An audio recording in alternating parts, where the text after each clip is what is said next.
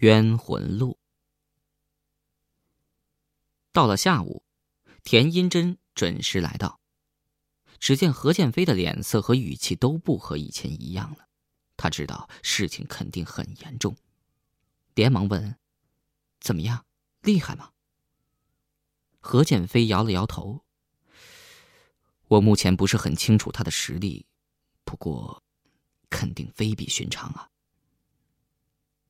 田英珍又问：“嗯，你想看哪儿的瞬间现场？”“瞬间现场”这个词源于日本的灵界。据说，当一个人在相当痛苦中死去之后，会有残留的意念存在人间，一直重复着那个临死的过程。例如，一个被火烧死的人，能从瞬间现场那儿看到他被火烧死的惨状。何建飞沉吟一下，先看一看昨天晚上的，我要确定一下，是不是传讯。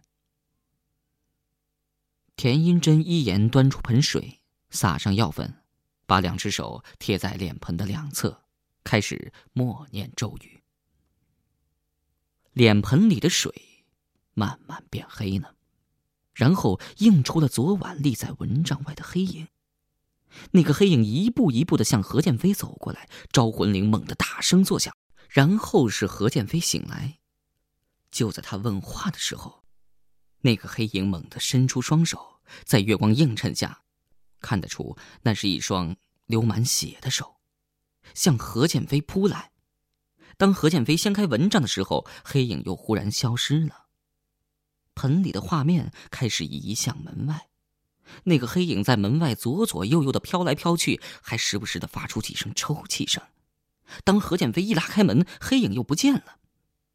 再后来，房里的英语书落地，何建飞回过头去看时，后面立刻突立起那个黑影，披头散发，眼珠突出，满脸是血，但是仍然认得出，那就是张传勋。田英珍一下。功力分散，水中的画面立刻不见了。他不仅埋怨道：“哎呦，哎呦，我的妈呀！建飞，什么来报信儿啊？我看他分明是想害你。他，他害我干什么？又不是我叫他回去拿书的。况且我跟他生前那么好。嗨，都成鬼了，还认你这个好朋友啊？”何建飞说。你都会说他成鬼了，那鬼难道丧失了前世的记忆吗？说到这儿，话音一顿。何建飞突然想起了那个师兄。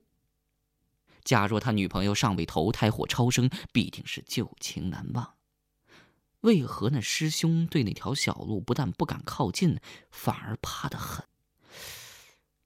莫非？田英珍打断了何建飞的沉思。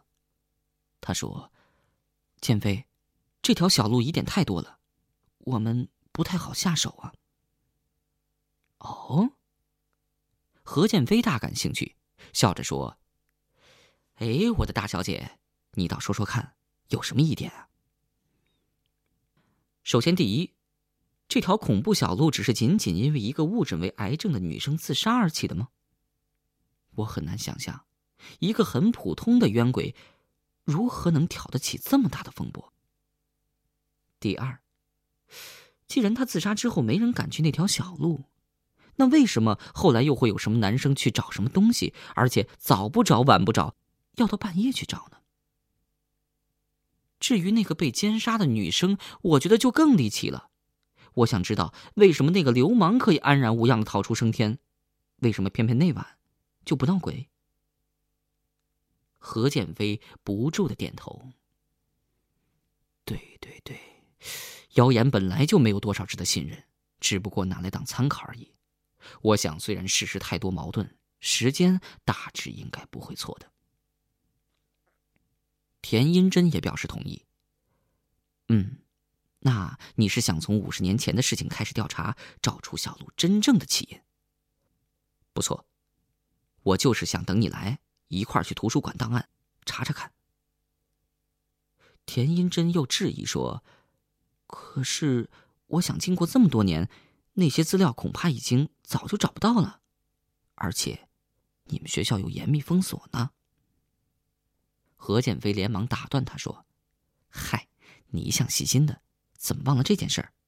每年的校园都要死人，这算不算一件大事啊？既然是大事儿，就算学校如何封锁，也总会有人留下信息的，以求有朝一日能够消除它。我就不信了，建校八十多年，竟然出不了一个正义的人。”管理档案室的老张。对何建飞和田英珍的来访感到非常疑惑，因为很少会有学生对这些泛黄的记录感兴趣呢。何况这两位一查就是查五十年前的档案，五十年前有什么事发生了？何建飞快速的翻着一本又厚又黄的线装书，突然间他咦了一声。田英珍连忙凑过头来问。哎发现什么呢？何建飞拿给他看，田英珍这才发觉，关于学校某个活动的记录突然中断，而中间插入了一首没有署名的四言怪诗：“樱花漫舞，露草屏障，宝塔折顶，未免有心。情系基督，民我此生。”洛神西湖，相往情深。田英真莫名其妙啊，这诗怎么做的这么怪呀？什么意思啊？我也不知道，估计是哑谜吧。只是这诗放的也奇怪，好像是后来插进去的，应该是极力想引起人们的注意啊。田英珍啊了一声：“呀，会不会跟那条小路有关呢？”目前还不清楚。就算有关，那这首怪诗什么意思？田英真正对四十年前一个文化活动的情况大感兴趣，看得爱不释手，痴迷其中。忽然，他身子震了一震，因为在节目单的旁边被人歪歪扭扭的写了几句话。三日，君卒，因不明。吾等备礼前去祭奠，见字，知其，皆散。七日，停卒，意料中事。瞧这句话的意思，应该是一个男生不明死亡之后，他的同学前去扫墓，不知见了什么字儿，知道了某件事。大家散去之后。又有一个女生死了，但还说是意料中的事情。那边何建飞也正在一个学生会笔录中找到这样一条记录：“既知今日，何必当初？悔不及，无可挽回。盼卅年后，风翔气清。”没前没后没头没尾，孤零零的，十分突出。假如说那些莫名其妙的话实在无真实根据，跟小鹿有联系，那么何建飞找到的这条可真是很明确的相关资料了。那是五四年的学生会主席在一篇党员日记中提到的。有岗顶改名之事，是不得已而为之。效用未必如我们所料，唯小心谨慎、护食宝座为上。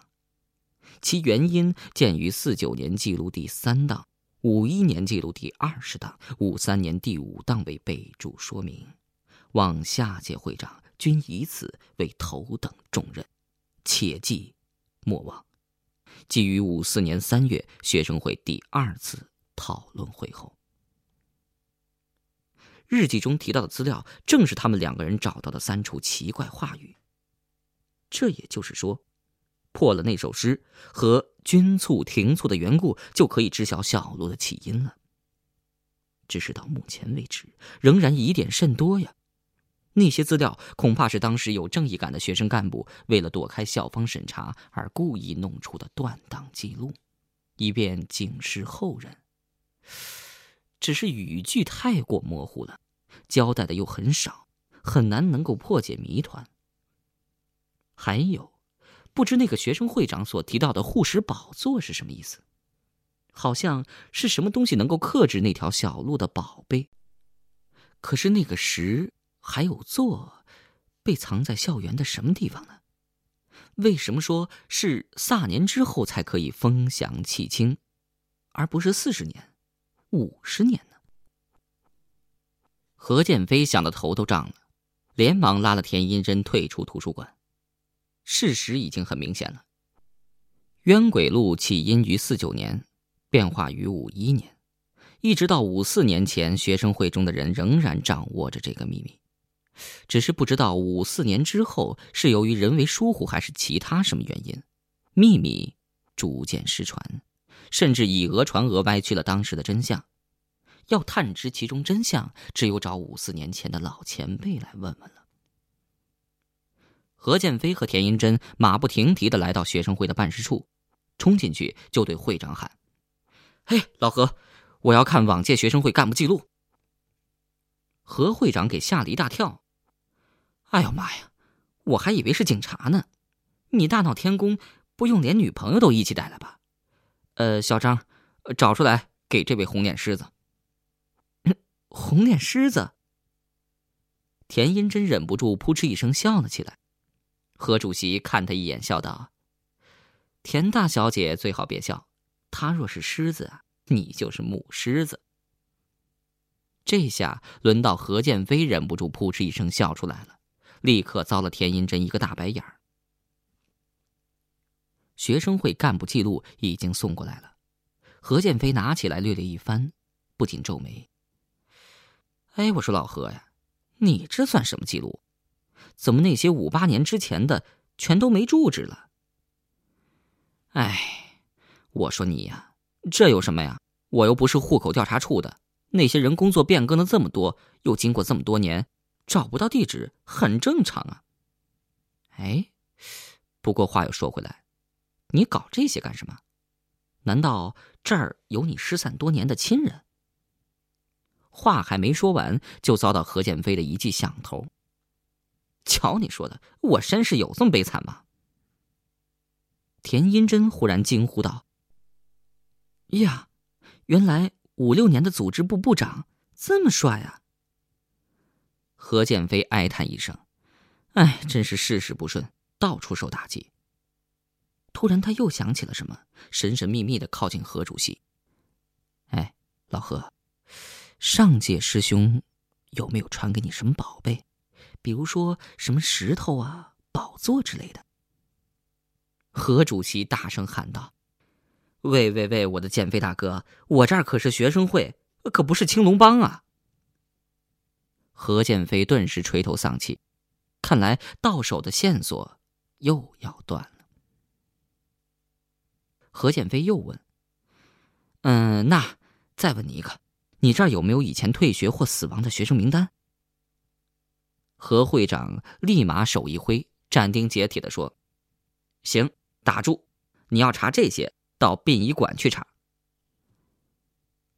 何建飞无奈，刚想退出去，何会长突然抬起头来说：“嗯，不过我这儿倒有一份发黄的不明记录，怎么样？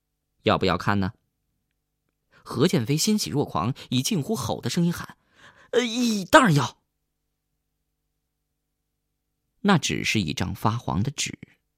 上面零零散散的记载着一些奇怪的日期和事情。三日，决定开展，其不知。四日，成功。五日，见其未能达所欲效果，深入进行。六日，大功告成。十八日，继续中。十九日。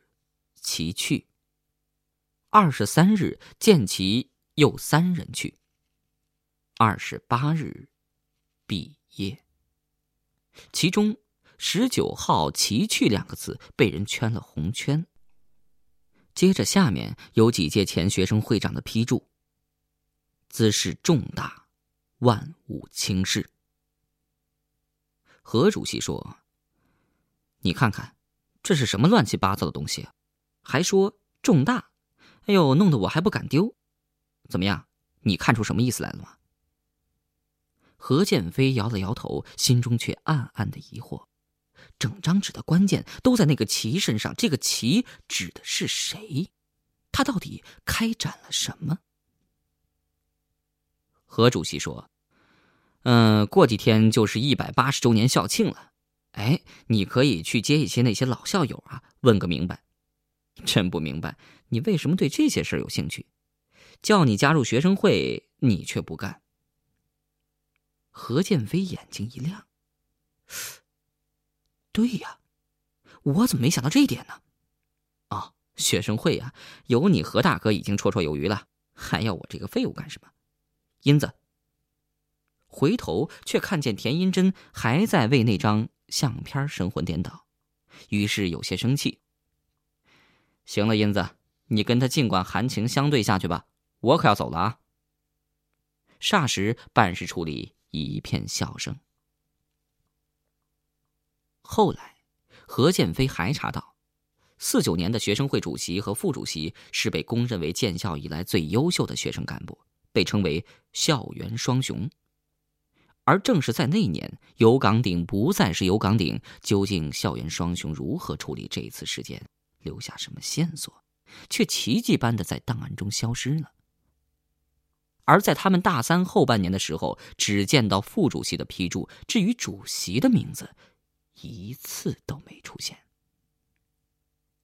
何建飞本能的感觉到，最大疑点的关键钥匙一定藏在四九年的前半年。然而无法找到当时的学生会干部，这条线索也只好放下。至此，全部线索都断了。没有传讯的日子，班里的人也渐渐习惯了，只有何建飞始终无法适应。假如一定要死的、逃不掉的那句预言是正确的话，后来还会有第二个牺牲者，也许有第三个、第四个。这几天，他整天就想着那些稀奇古怪的语句，可就是毫无头绪。也许这里面的隐晦曲折实在太多了。一百八十周年学校大庆终于到了，从不参加学校活动的何建飞，这次破天荒的站在迎送队伍的最前列，一见到白发苍苍的老校友，就立刻冲上去问。问到不是四九年的，就立刻丢给旁边的何主席，再马上找过第二个，结果弄得何主席光赔罪鞠躬就费了一个小时，恨得他牙根痒痒，非把何建飞一阵好打才行。何建飞问了起码有五十个，都不是四九年的，有一个却不是干部。何建飞暗地里奇怪呀。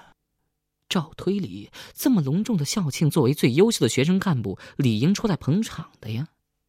莫名其妙的，他干脆不接校友，站在旁边很想了一阵儿，猛然醒悟，失声叫道：“对呀，校园双雄一定来了，我居然忘了那个地方。”说着，他匆忙跟何主席打了个招呼，直向校园深处奔去。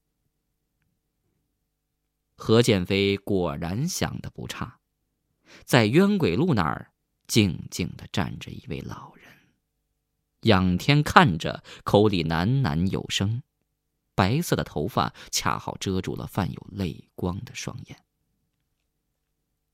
何建飞走到老人身后，见老人口里停止了一语，才恭恭敬敬的鞠了一个躬。呃，校园双雄是吗？师弟何建飞，等候多时啊！那老人不提防吓了一跳，回过头来打量了何建飞几眼。呃，什么校园双雄？你不要看见老人就乱认呢。何建飞笑了，是，不过我知道老校友不一定是校园双雄，但是对这条冤鬼路感兴趣。就只有校园双雄。老伯，我说的对吗？老人听到何建飞讲出“冤鬼路”三个字，不由身子猛地一颤，但是很快又恢复了平静。你既然知道这里是冤鬼路，还不赶快退出去？你想送命啊？何建飞微笑着说：“已经有很多人送命了，又何必在乎多我一个呢？”老人听得此言，早已按捺不住，脸色大变。你若要说什么，千万不要在这儿说，否则必然送命。我不管你是谁，你现在赶快离开这儿。最后一句几乎是以命令的语调说着，何建飞却怎肯善罢甘休？见那老人仍然顽固的不肯吐露真相，心想：行啊，只有出绝招了。于是丢开那老人，自顾自对着四周大声念起那首诗来：“樱花漫舞，露草屏障。宝塔折顶，未免有心。情系基督，悯我此生。洛神西湖，相往情深。”